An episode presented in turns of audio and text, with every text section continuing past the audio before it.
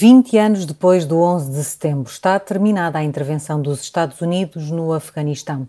A imagem do último avião militar a descolar do aeroporto de Cabul marca uma saída pensada para ser o símbolo de uma nova política norte-americana, mas que acabou por se transformar numa mancha que tem mais de más memórias do passado do que motivos de orgulho.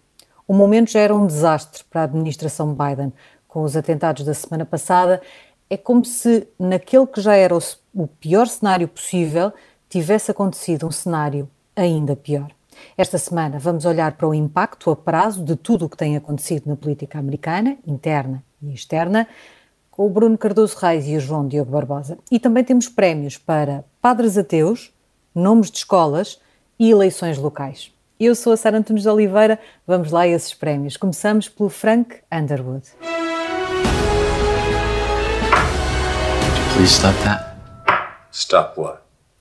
Bruno e João Diogo, vocês hoje só trazem ou coisas boas ou disparates, portanto, cabe-me a mim ser aqui o corvo do dia. Ah, acho que na segunda parte vamos ser todos corvos, mas tenho eu um Underwood. Uh, este Underwood vai para a, a morte com Covid-19 de três apresentadores de rádio conservadores e anti-vacinas nos Estados Unidos. Uh, os três uh, ou chamavam a pandemia fraudemia ou questionavam a necessidade de administrar vacinas, uh, eram destacados na, no, como opinion makers entre a direita conservadora e acabaram por ficar infectados e, e morreram no hospital com Covid-19. Ainda assim, os números de vacinação não sobem e a Aquilo que me parece mais chocante é que parece não haver uma, uma estratégia clara para resolver este problema. O, os Estados Unidos vão, entretanto, para a lista negra da União Europeia, provavelmente em termos de voos uh, e de, de, de, trocas de passageiros.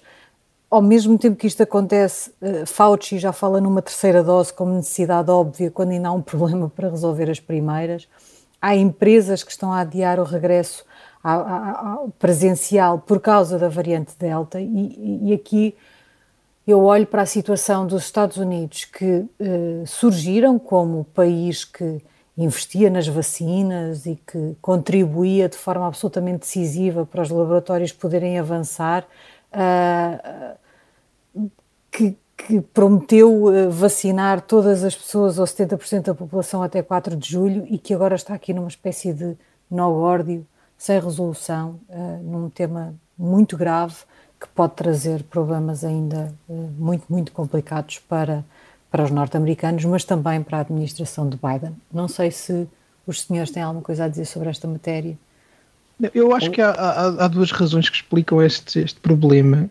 A, a, primeira tem a ver uh, com o facto de a vacinação se ter tornado também um assunto polarizado, nós vemos uh, sondagens que apontam que aqueles que estão mais reticentes a tomar a, a, vacina são republicanos, e são republicanos porque o presidente provavelmente é um democrata e, e, isso não, não fica bem. E portanto eu diria que o primeiro ponto tem a ver com essas divisões políticas, mas o segundo e mais importante é também aquele que acaba por explicar o facto de a União Europeia ter sobrevivido àquela ideia de haver um, um platô, um ponto alto da vacinação dela uh, como que empanca e que tem a ver com as restrições, ou seja, aquilo que os Estados-membros da União Europeia fizeram ao associar uh, a vacinação completa ao no fundo, à, à, vida normal, à necessidade de ir a restaurantes, voar, seja tudo isso que for, foi bastante eficaz, na, na, tornou a escolha da vacinação muito mais séria para as pessoas e isso parece ter sido decisivo para elas decidirem vacinar-se.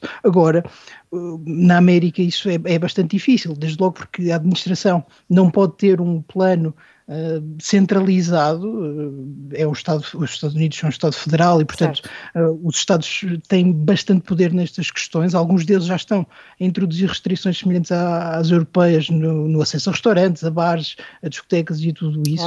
E, exato, e eu acho que o, essa é a grande explicação, para além da, da, polarização, é o facto de não haver restrições associadas. A América foi muito mais rápida a libertar a vida das pessoas, o, a cultura política é diferente e reagiria mal, eh, provavelmente em muitos sítios, a que se tivesse eh, restrições associadas à vacinação e, portanto, tudo isso contribui para que não haja vontade. E aquelas ideias de dar 100 dólares a quem se vacinasse provaram ser muito criativas, mas também muito ineficientes.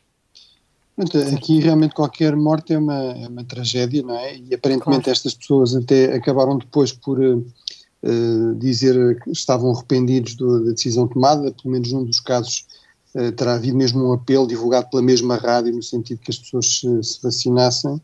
Uh, agora, realmente, por exemplo, um deles respondeu a um apelo, lá está, de um responsável republicano da Flórida, não sei se era o secretário do Interior, se era eh, no sentido de dizer, bem, as pessoas, eh, os nossos eh, avós sacrificaram-se para combater os nazis durante a Segunda Guerra, sacrificaram a sua vida, agora só estamos a pedir às pessoas para levarem uma, uma, vacina, portanto, se querem mostrar que são realmente heróis, que são patriotas, corram esse pequeno risco de levar a vacina e tal, e, e esse, um desses talk shows será dito, bem, isto quer dizer que agora os políticos americanos estão a tomar a mesma atitude que os nazis.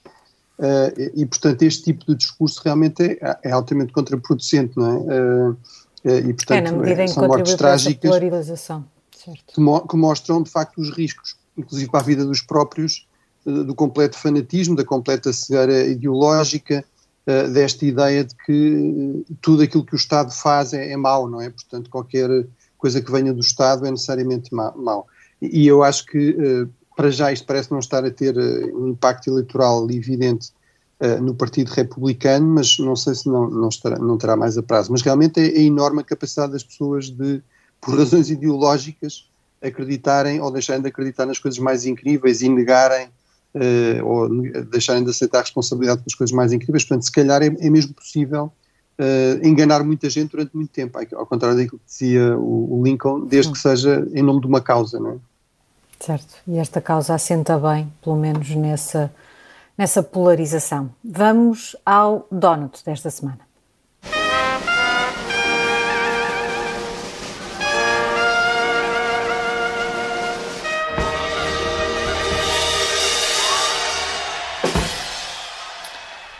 Bruno, tu queres aqui entregar um prémio uh, bom, uh, mas com mas nada doce, não é?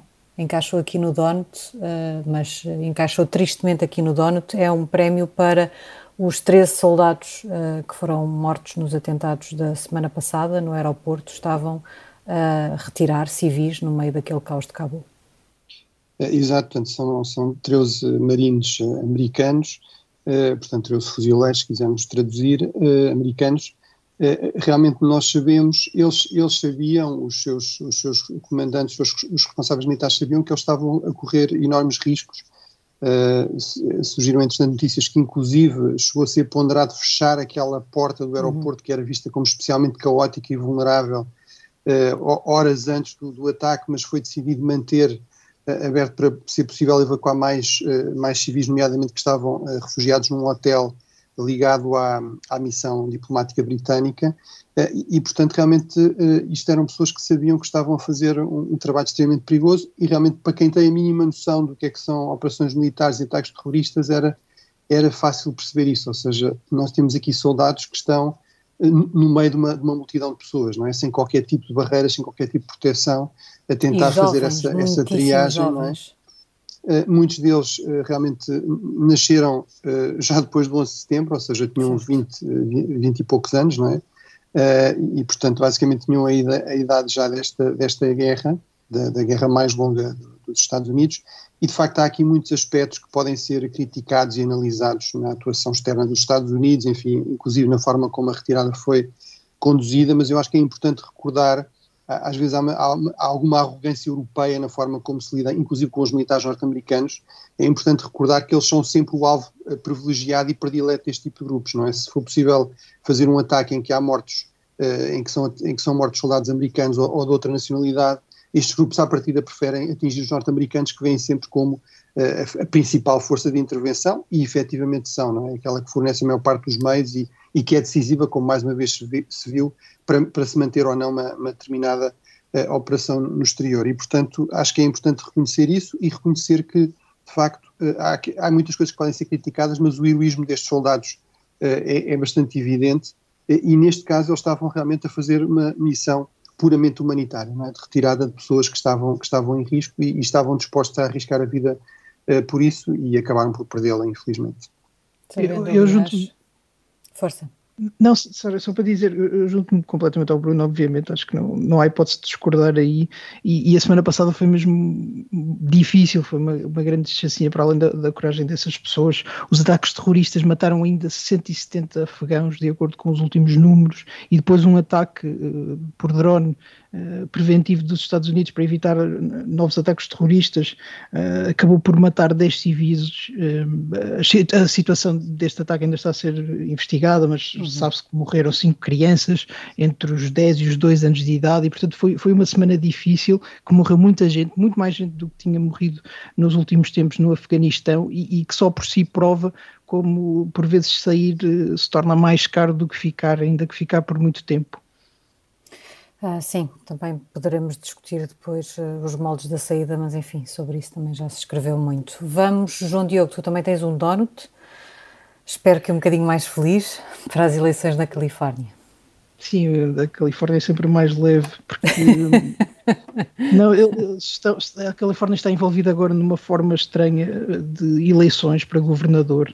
Eh, vale a pena contar a história. Mais de 2 milhões de californianos assinaram no último ano uma petição para realizar uma espécie de referendo à continuidade do atual governador, Gavin Newsom, e, e conseguiram, a 14 de setembro, Uh, terão então de decidir numa escolha binária entre manter ou remover o governador, que portanto, descontando votos nulos e brancos, uh, terá de ter 50% mais um uh, dos votos para continuar. Uh, no entanto, há uma segunda pergunta nesse, nesse boletim sobre quem deve ser o próximo governador no caso de haver uma maioria negativa na primeira. E, e aí é que a situação se torna interessante, porque nessa segunda lista não é preciso ter uma maioria absoluta para ser eleito.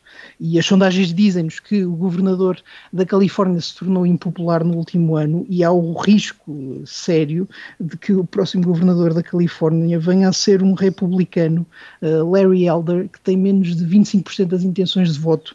E eu acho que, enfim, ter a Califórnia governada por um republicano em 2021 seria impressionante por si só, mas ter um republicano como o Elder é, é, é, é extraordinário mesmo, porque ele é uma daquelas personalidades da rádio uh, que falamos há bocado no, no, no, outro prémio, que pertence àquele ecossistema conservador, é um grande apoiante de Donald Trump e uma uh, personagem que, se, que, fez a sua marca, o seu nome, uh, opondo-se àquela ideologia mais progressista nas causas sociais que, que, normalmente domina a política californiana, eh, californiana e, portanto, atendendo à importância do Estado, a Califórnia é uma das maiores economias do mundo, vivem lá, uh, creio eu, 40 milhões de pessoas, a campanha está a nacionalizar-se. Um, Kamala Harris devia ter participado na campanha, depois o, o Afeganistão intrometeu-se, espera-se que Joe Biden vá fazer campanha por Gavin Newsom, e, portanto, está, está aqui, assim, no fim do ano, em 2021, ainda uma grande campanha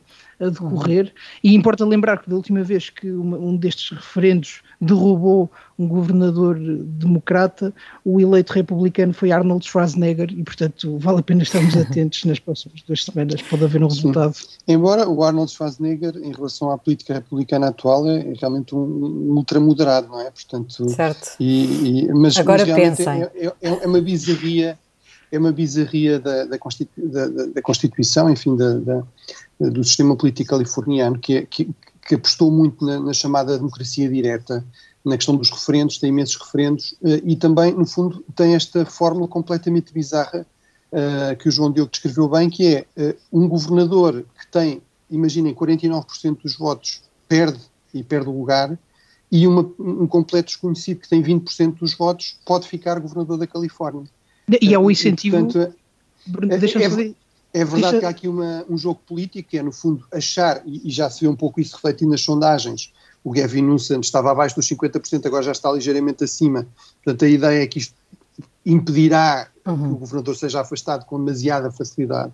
Mas realmente é, é um completo contrassenso e mostra que as democracias representativas com eleições em datas mais ou menos fixas, com, com mandatos mais ou menos fixados, etc., tem os seus problemas, mas estas modalidades de democracia direta também têm imensos riscos e imensos problemas. E, e deixa-me só dizer que este, este Muito sistema, rapidamente, por favor. ainda por cima, uh, tira qualquer incentivo ao partido que está no poder de candidatar alguém à segunda, à segunda pergunta, porque teria de fazer campanha contra o governador, e assim os democratas, mesmo sendo muito populares, muito mais do que Larry Elder, não têm um bom candidato, porque teria de fazer campanha contra o governador, e portanto o sistema é, é bastante estranho. É, de facto, no mínimo bizarro. Já só sobram os disparates, temos pouco tempo para eles, mas vamos ao Sarah Palin da semana.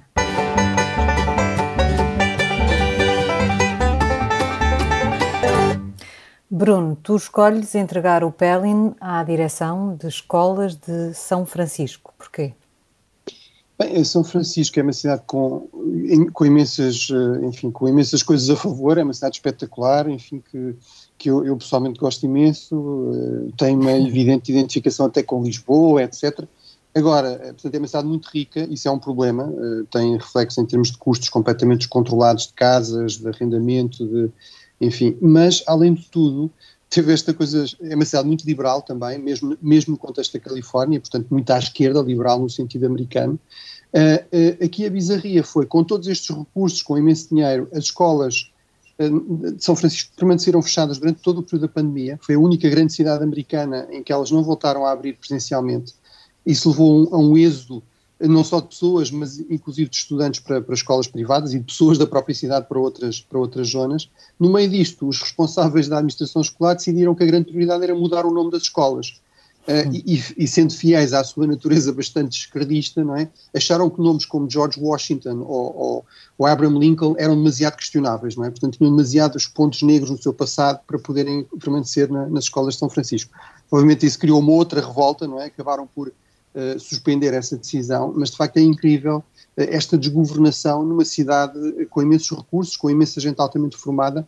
É, no fundo, um pouco o contraparte do, dos talk show hosts do lado republicano, não é? Portanto, certo. é um bocado este delírio ideológico uh, a prevalecer sobre a, sobre a, go, a, bro, a boa governação.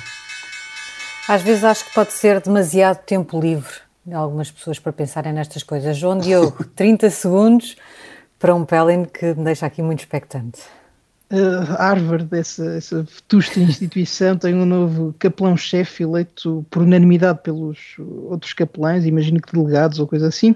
E em geral não é o tipo de notícia que, que cruzou o Atlântico, mas desta vez eu fiquei espantado com o blitz mediático porque Greg Epstein apareceu em todos os jornais uh, por ser um capelão ateu uh, que quer combater a imagem da Universidade de Harvard como um lugar de, de, privilégio e de prestígio, e acho ótimo que se queira combater a imagem de prestígio, e dar uma alternativa às pessoas que queiram uma espiritualidade sem Deus, porque lá está o Sr. Epstein se define como um humanista.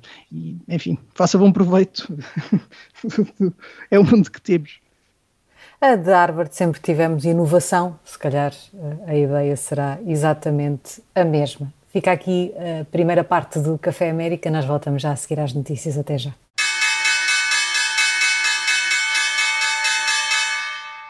Bem-vindo de volta à segunda parte do Café América. Uh, temos aqui como tema o impacto que o Afeganistão e os últimos desenvolvimentos uh, terão na política norte-americana, interna e externa e não necessariamente no imediato, mas uh, pelo menos a prazo.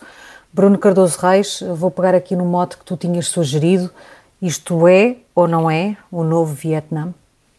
Bem, eu, eh, em 2003 estava a fazer, fazer umas entrevistas em, em, Washington DC, lá na capital americana, sobre as intervenções americanas na década anterior e entrevistei uma série de pessoas, um deles era o Anthony Lake, que, era, que foi Conselheiro de Segurança Nacional do, do Presidente Clinton, e, e que me dizia que, que, isso era uma das lutas dele com, com os estudantes, que ele lá na universidade tinha uma faixa a dizer, sei, El Salvador, é novo, o novo Vietnã, e ele dizia, bem, não, nunca é o novo, portanto, nunca as coisas são exatamente iguais, não é? Estas, é preciso ter cuidado com estas analogias, porque o passado não se repete exatamente e há, e há diferenças importantes. Eh, quer dizer, aqui uma diferença logo importante é que, eh, em certo sentido, foi pior do que o Vietnã, porque um, eh, o colapso, digamos, do regime apoiado uh, pelos Estados Unidos e do exército que tinha sido, uh, digamos, criado, equipado, treinado pelos Estados Unidos e pelos seus aliados, foi muito mais rápido não é? Não foi dois anos, foi, foi enfim, escassas, escassas semanas, poucos dias, enfim. Uh, e, portanto, nesse aspecto é, é, é diferente.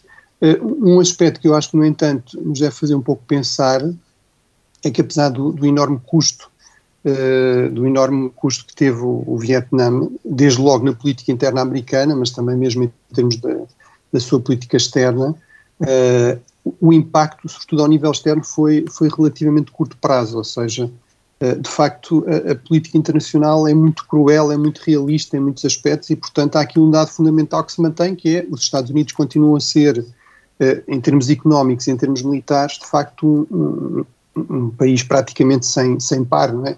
Eh, o único que se aproxima atualmente é a China, enfim, nos anos 70 seria seria a União Soviética. Agora, aí há realmente um elemento interessante que pode fazer, digamos, que pode levar os americanos a preocupar-se, que é, eh, de facto, a China não é a União Soviética. Claro que na altura não se sabia bem das todas as fragilidades da União Soviética que se revelariam ao fim de praticamente uma década depois, a União Soviética tinha desaparecido, pouco mais de uma década depois, mas de facto não há sinais dessas fragilidades, nomeadamente económicas, na, na China, pelo contrário, não é? Eh, e, portanto, eh, no fundo, eh, pode-se dizer, bem, há aqui menos margem de manobra para os Estados Unidos hoje em dia do que na altura da Guerra do Vietnã, há menos margem para cometerem erros, há, há, há alternativas importantes, desde logo a própria China, que fazem com que os Estados Unidos tenham menos margem de manobra em termos de política internacional do que tinha no passado. Uh, agora, realmente eu acho que, apesar de tudo, é importante uh, resistirmos um pouco a esta tentação de, uh, que, é, que, é, muito difícil, porque estamos a viver isto agora, não é? Mas, no fundo, esta tentação de achar que um evento que está a acontecer contemporaneamente vai ter um enorme impacto no futuro, não é? às vezes não, não é assim, e mesmo, de facto, acontecimentos dramáticos, guerras muito prolongadas que terminam sem uma vitória dos Estados Unidos, ou até com uma, se quisermos, uma derrota estratégica dos Estados Unidos em certos aspectos, não, não significa necessariamente que os Estados Unidos estão numa decadência terminal, não é? Portanto, acho que isso pelo menos é, é evidente e acho que o Vietnã também mostrou isso, não é? Os Estados Unidos puderam reconstituir a sua política externa, a sua política de defesa, aprendendo com algumas das lições do, do Vietnã ao fim de relativamente poucos anos uma, uma de, um dos pontos interessantes da decadência é que ela pode durar muito tempo. Aliás, ela pode se estender durante séculos. Não, e, e a ir progressivamente uh, degradando as condições. Mas, mas, eu acho que essas comparações históricas são todas muito pertinentes e ao mesmo tempo uh, sempre deslocadas. Sim, eu já vi. Uh, sugestões agora na, Europa de que é uma nova crise do Suez, eh, enfim, para essa certa altura que estamos todos a mostrar eh, quanto história sabemos. Eu acho que se pode identificar algumas eh, conclusões ou consequências, mas não, não se pode traçar um paralelo direto. Os países são diferentes, os tempos são diferentes, o, o grande adversário americano, como apontaste bem, Bruno, é outro. Mas eu acho que neste momento podemos identificar, se calhar, duas grandes consequências ao nível da política internacional ou de, das relações internacionais dos Estados Unidos. E a primeira, óbvia, tem a ver com, com a perda de influência na região, um, que vai ter consequências, obviamente, na, na, no equilíbrio de poderes com a China e com a Rússia, mas também num ponto que me parece ter sido pouco falado, uh, que tem a ver com a Índia também é um, é um país vizinho e que tem ali interesses. Uh, e, e esse, esse, no, esse novo equilíbrio de poderes, numa altura em que se fala tanto da região e de, de uma presença inteligente na região, cria uh, uma situação mais complexa e imprevisível de, de, insurgência de grupos adversários que são difíceis de combater e controlar e que me parece que provam que a ideia não foi boa uh, em termos estratégicos, mas eu acho que mais importante do que isso, se calhar até tem a ver com a relação com os aliados. Para além dos adversários, os aliados têm aqui uh, uma situação de fraqueza que está a justificar uma mudança de comportamento. Nós falamos muitas vezes uh, da reação da União Europeia do Reino Unido, uh, e é verdade que o ambiente mudou.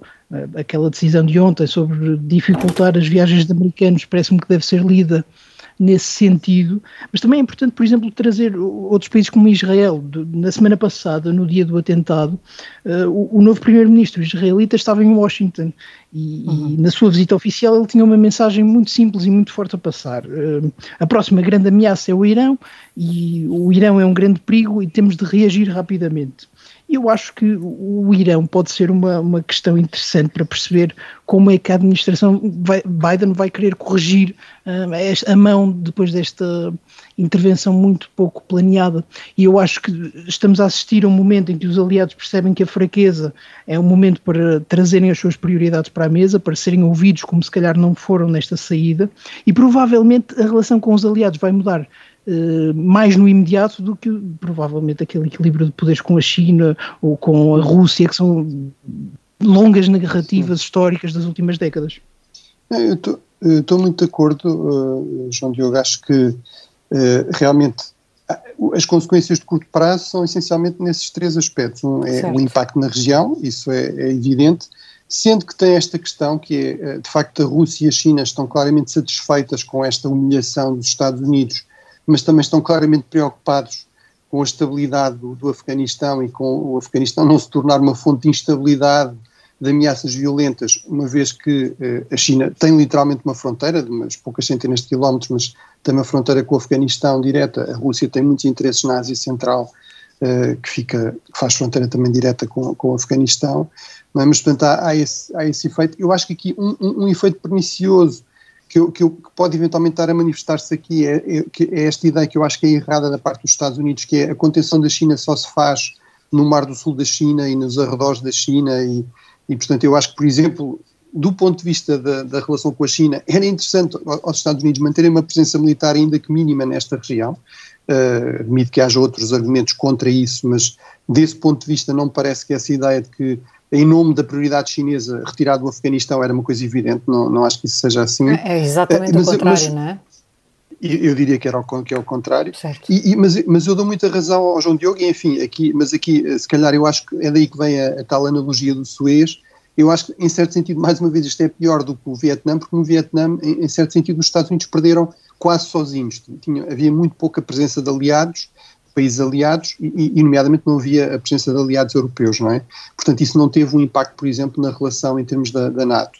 Uh, aqui, eu acho que, no fundo, uh, isto realmente uh, pode tornar mais difícil missões conjuntas, operações conjuntas, enfim, pode tornar mais difícil para os líderes europeus, por exemplo, defender a participação em operações militares com os Estados Unidos. Mais uma vez temos de ser prudentes, depende tudo muito das circunstâncias, do que é que, do que, é que poderá provocar uma operação desse tipo, uh, e portanto as coisas mudam, e mudam com alguma rapidez, mas à partida eu diria que o efeito é tornar isso mais difícil, tornar as relações um pouco mais azedas, vamos dizer assim, uh, e portanto aí estou muito de acordo com, com o João Diogo. Eu acho que, apesar de tudo, não é uma crise da Aliança Atlântica, porque lá está, por causa de toda esta insegurança, por causa do enorme poderio americano em termos militares, que mais uma vez ficou evidente face aos parceiros europeus, eh, de facto, a NATO continua a ser uma, uma, uma garantia de segurança extremamente importante para, para a Europa, eh, mas realmente eu acho que isto azeda um pouco as relações, cria, eh, aumenta as desconfianças, cria maiores dificuldades à cooperação entre, entre os aliados.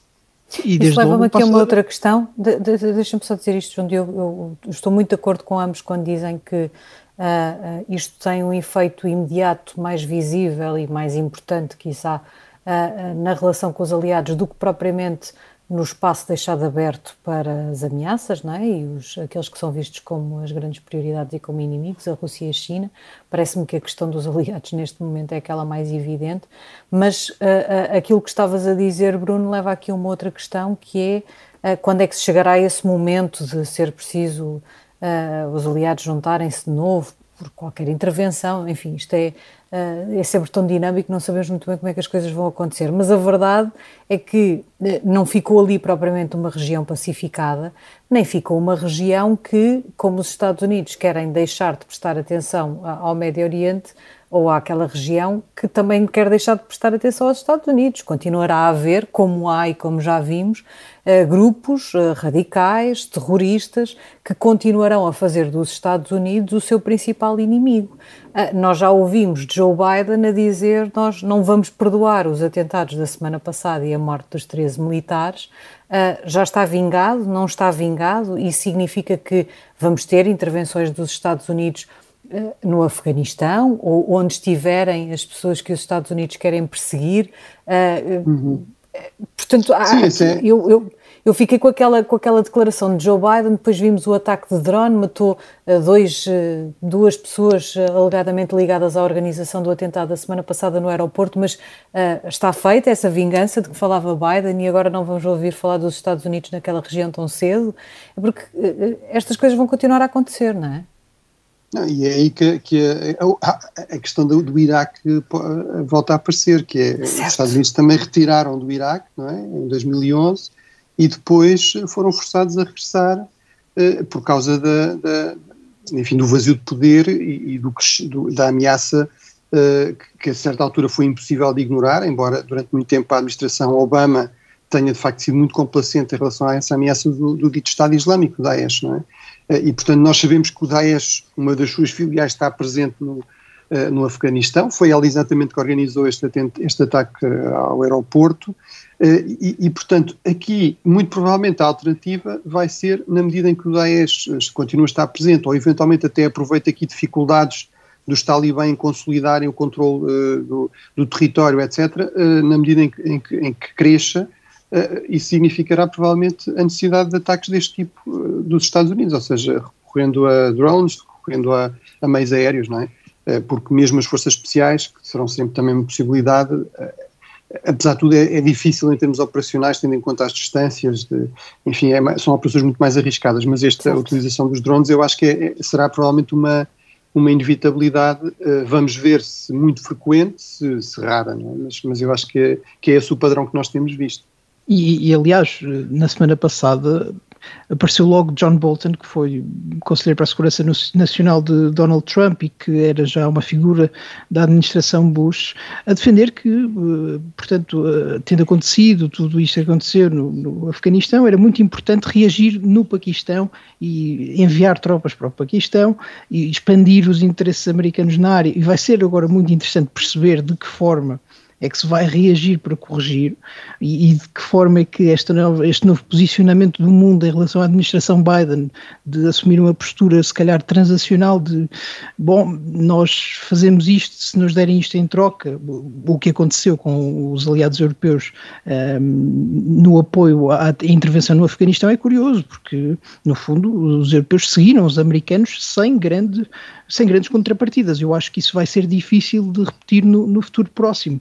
E, e, agora que no plano doméstico as coisas estão a mudar, um, e até às últimas semanas era difícil encontrar alguém que defendesse em público a continuação, a existência de operações como a do Afeganistão, o discurso está a mudar e John Bolton já consegue uh, publicar artigos no Washington Post, os republicanos que com o trumpismo eh, que era também uma reação a este tipo de conflitos que se tinham tornado bastante uh, moles na, na, política externa, estão a endurecer a sua, a sua posição, estão a defender intervenções mais robustas, uma presença mais significativa da América no exterior. Eu acho que estas duas tendências, por um lado, uh, um mundo que está mais desconfiado da administração Biden e por outro, um ambiente interno que já não é tão adverso a este tipo de conflitos, porque percebeu uh, desta vez que havia um propósito e que a alternativa não era simplesmente limpa e barata, pode realmente incentivar aqui uma reação forte e porventura exagerada. E é por isso que eu acho que vale a pena agora olhar, por exemplo, para o Irão. Acho que a ideia do Paquistão talvez não seja assim tão bem sucedida no futuro próximo, mas seguramente no Irão, eh, porque eh, o Irão tem sido sempre um dos pontos fundamentais da política externa americana e se vê sempre do lado eh, da direita como parte de uma aliança maléfica com a China e com a Rússia, acho que aí pode haver grandes tensões e pode até haver uma ação decisiva e exagerada. E, portanto, eu, eu acho que temos de estar atentos à reação. Acho que vai ser muito importante perceber como é que Joe Biden vai querer corrigir a sua ideia. Sabemos que o seu instinto para a política externa não é exatamente perfeito e, portanto, estou muito curioso por perceber isso. Sim, uh, quer dizer, uh, diz já. Não, não, ia introduzir aqui uma, uma, um acontecimento desta, desta semana que quase passou assim meio despercebido, mas uh, a reativação de um, um, uh, de um reator nuclear na Coreia do Norte podendo indicar que foi retomada a, a produção por Pyongyang. Isto é a Coreia do Norte só a ser a Coreia do Norte ou é um sinal de que uh, é também um, um, lugar para onde os, os, Estados Unidos e Biden têm de manter um olhar atento? Sim, e enfim, há, há aquelas acusações em relação ao Irão e, há, e também ah. ao programa nuclear iraniano. No fundo, uma possibilidade aqui é que estes, estes Estados estejam a, a aproveitar aquilo que é uma percepção de fraqueza dos Estados Unidos e, e a ideia também um clássico, de, que, é? De, de, que os Estados Unidos uh, não, uh, não quererão utilizar a força, não é? Portanto, que, que estão de facto cada vez mais a, a retrair-se e a ter uma postura uh, muito, muito avessa à utilização da força. Eu, eu acho que lá está, são os perigos das analogias e de achar que as coisas no passado isso, esses cálculos às vezes saíram furados, não é? Portanto, uhum. de repente os Estados Unidos eh, não, não, cumpriam as expectativas e, uh, e de facto agiam de forma, de, forma, de forma violenta, utilizando a força. Não estou a dizer que vai ser aqui o caso, eu acho que realmente há aqui um padrão de retraimento. Agora, uh, isto de facto acarreta estes riscos, não é? Que nestas coisas não querer combater, uh, o inimigo tem um voto, não é? Portanto, uh, o, Presidente Bush também não queria, achava que a Al-Qaeda era uma coisa completamente secundária em 2001 e que a China é que era, não é? Depois viu-se eh, mergulhado outra vez numa série de conflitos no Médio Oriente, alguns uh, por culpa própria, não é? Por opção própria, nomeadamente no caso do Iraque, mas, mas de facto há muitas coisas que escapam ao controle mesmo de uma, de uma grande potência e, e, portanto acho que, é, acho que é importante ter isso, ter isso em conta. Em relação ao Paquistão, só uma nota breve, uh, eu, eu acho que o John, Bolton é, é daqueles casos previsíveis em que, pelo contrário, ele acha que a solução para qualquer problema é sempre a utilização da força e demonstrar a força, eh, isso já no passado mostrou ser problemático, veja-se o caso do Iraque, mas é verdade eh, que de facto o Paquistão é aqui um ator eh, extremamente pernicioso, extremamente negativo. E permanente. ou melhor, sim, sobretudo as Forças Armadas do Paquistão e sobretudo os serviços militares do Paquistão, negativo inclusive para os próprios paquistaneses, porque alimentam grupos jihadistas que em muitos casos depois acabam por se virar, até, já se viraram no passado contra o próprio Estado paquistanês, os, os chamados talibã paquistaneses e, e portanto, e agora a questão do Daesh. Uh, portanto, uh, de facto, o Paquistão é um, é um, foi aqui um dos fatores mais perniciosos em, tu, todo, em tudo isto, e, e, do meu ponto de vista, não há nenhuma dúvida que uma das principais razões da resiliência e do sucesso dos talibã, em última análise, foi precisamente o apoio constante que receberam do, do Paquistão. É, seria impossível aos talibã, mesmo com algum apoio em certas zonas do Paquistão, manter-se, uh, digamos, ativos contra as forças norte-americanas, as forças da NATO, se não tivessem sido constantemente alimentados, uh, treinados, tivessem um santuário seguro. A sua liderança estava toda a residir no Paquistão, uh, toda, todo o comando, enfim, armados a partir do Paquistão. e realmente isso é, é algo que provavelmente poderá ter algumas consequências nas relações entre o Paquistão e os Estados Unidos, sendo que o Paquistão, em grande parte, já fez a opção de se alinhar com a China.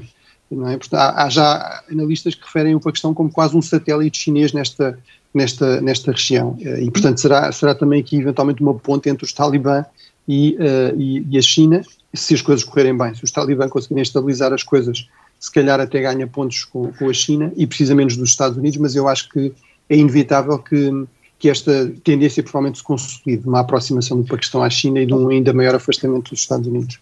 Mas uh, neste momento a, a, cooperação já é muito, muito fundamental entre o Paquistão e a China. Há ali uma, uma situação em que eles uh, mutuamente deixam de reconhecer as atrocidades que fazem e têm uma grande integração. Mas eu acho que tudo isso prova o facto de a região ter ainda vários países que estão um, a criar problemas ou que podem criar problemas no futuro, prova que não é como o Vietnã, porque os Estados Unidos, apesar de tudo, conseguiram retirar uh, do Vietnã e ficar em casa. Eu acho que aquela região uh, não, não vai ser assim. Vamos continuar a ter problemas, vamos ter instabilidade, vamos ter ameaças muito sérias uh, até ao, ao próprio território americano e, portanto, logo aí não, não acho que se possa comparar nem, nem, não, nem ao Vietnã, nem ao Suez. É, A, a grande diferença é ameaças ao território americano, ou, ou pelo menos a, à vida de americanos, mesmo que seja no exterior, por exemplo, grupos como Daesh, isso nunca aconteceu no caso do, do Vietnã. Agora, houve um impacto estabilizador na região, isso é interessante, essa, esse elemento de comparação, ou seja, o, o, o Camboja, o Laos também, também caíram, não é? E, enfim, no fundo o que os Estados Unidos fizeram foi apostar numa espécie de criação de um cordão sanitário com países aliados que, que com mais, com, com, digamos, com governos e com forças armadas uh, mais sustentáveis, não é? Uh, e, e, portanto, essa pode ser aqui, pode, pode ser algo a tentar aqui, no fundo, uh, apostar em, nos países do Golfo, por exemplo, mas, enfim, há quem levante a questão de saber se eles são assim tão sustentáveis e se os governos são assim tão legítimos e duráveis e capazes militarmente, etc. Se há aqui e uma a resiliência desse cordão sanitário, não é? E tem Exatamente. um apoio muito mais sólido do que a União Soviética, aparentemente, não é? Também, também vai importar isso. Aliás, a Coreia é um bom exemplo no sentido em que os Estados Unidos continuam a ter tropas na região, a Coreia do Norte não se tornou uma grande ameaça, é, é de certa forma uma ameaça leve que vai sendo tratada quase de forma. Uh, eu, eu, não, eu não queria ser negativo em relação a isto, mas é, é, tratado quase de forma divertida pelos americanos, como um programa ou como, ou como uma ameaça nuclear que nunca se concretiza, e isso é bastante diferente da, da, da região que fica ali entre o Afeganistão, o Paquistão, o Irão, tudo isso é bastante diferente. Eu acho que não, não, não vai ser fácil retirar daí. É mais complicado de gerir, claro mais complicada de gerir e seguramente tema para próximas edições do Café América, que termina aqui, o desta semana. Já sabe que pode ouvir-nos sempre que quiser em podcast e que estamos de regresso todas as semanas, às terças-feiras, depois do Jornal do Meio-Dia, aqui na Rádio Observador. Boa semana.